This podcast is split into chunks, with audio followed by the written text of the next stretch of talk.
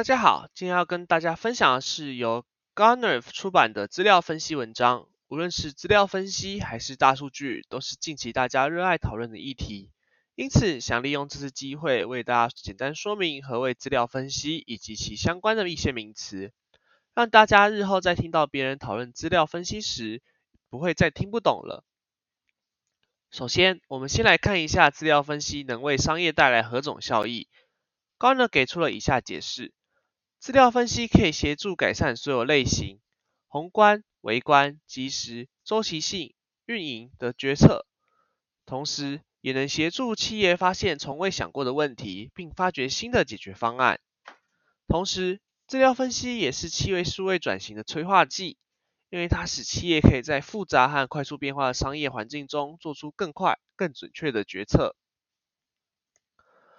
而在商业商业情境中，资料分析可以大致分为四种基本类型：描述型、诊断型、预测分析和指示型分析。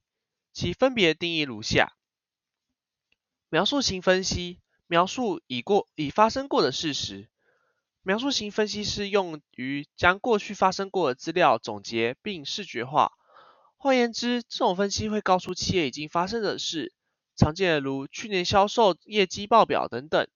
虽然描述型分析是分析中相对容易的，但其重要程度却是很高的，因为是企业解释自己过去表现的一种分析。诊断型分析判断某件事发生的原因。判断型分析不仅会解释过去发生的事情，还会探究事情发生的原因。要进行诊断型分析，企业需透过不同变量之间的关系。以识别趋势和因果关系，又或是试图解释异常或离群的资料。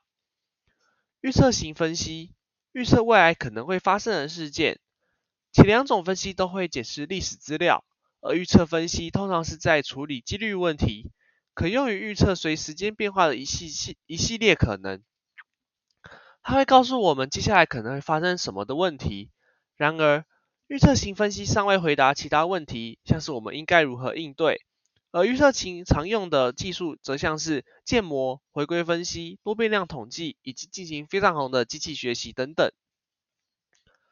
指示型分析依据预报之情境指示行动步骤。最后一种则是指示型分析。指示型分析会根据预测型分析推荐最好的方案。指示型分析常用到的技术则像是机器学习。或是神经网络。以上介绍四种分析并没有优劣之分，反而是环环相扣。或许执行分析看起来对于企业营运最有效益，但要完成指示型分析，仍需前面三种的分析打下坚固的基础。为了让大家更了解资料分析，接下来会介绍数个在资料分析领域中常见的名词。第一个，高级分析。高级分析是指使用复杂定量方法来产生传统的商业智能方法不太可能发现的洞察。它涵盖了预测性、指示性分析以及人工智慧等技术。简而言之，传统的分析和商业智能大多利用建制仪表板或报表来产出描述性或诊断型分析。高级分析则使用机器学习等技术来产出预测和指示型的模型。第二个，增强分析。根据 Garner 界定义，这项分析是利用智能化、自动化的能力来协助我们做数据分析。这项新分析降低了大众做数据分析的技术门槛，并同时提高了分析的深度。通常在进行数据分析之前，企业需要对数据进行抽取、清洗、融合等准备工作，以提高数据分析的分效率和准确度。这个过程大概占用整个分析过程的八十 percent 的时间。而增强型分析则是在数据准备这一部分提供协助，使大众也能运用有效数据来进行分析。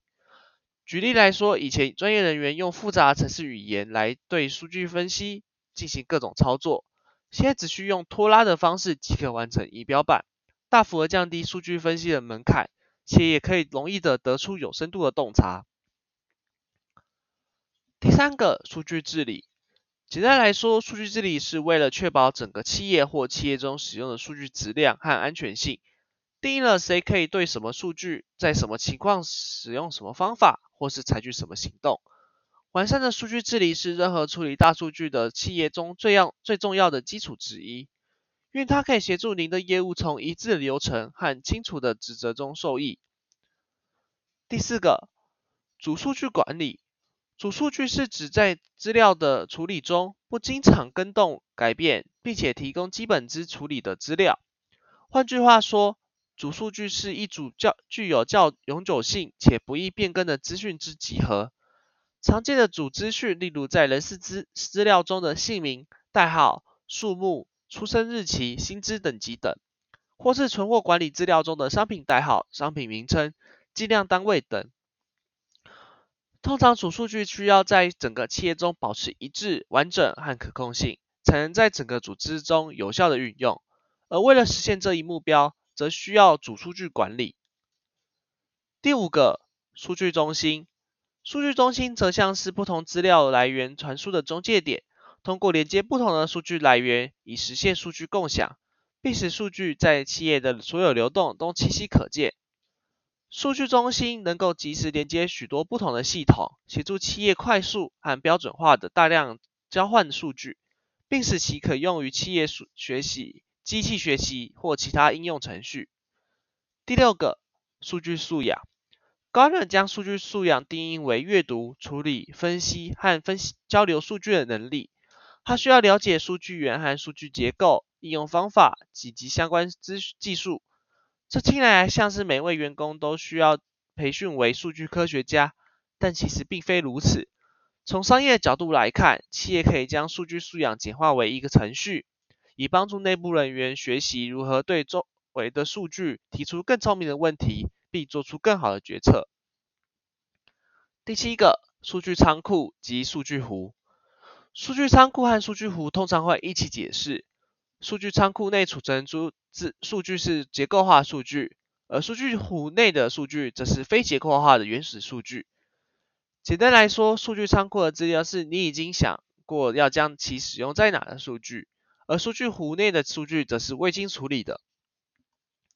最后，根据 AMT 协会于二零二二年三月发布的企业数位转型 IQ 年度见检报告的调查。可发现，大多数的企业其内部人员都尚未具备数位思维、行销科技应用的素养。进一步显示，台湾企业在人才力部分还有很大的进步空间。希望通过这份报告，让大家对于资料分析都有更进一步的了解。以上内容节录自 Gartner 出版的《何谓资料分析》文章，欢迎有兴趣的朋友详细阅读原文。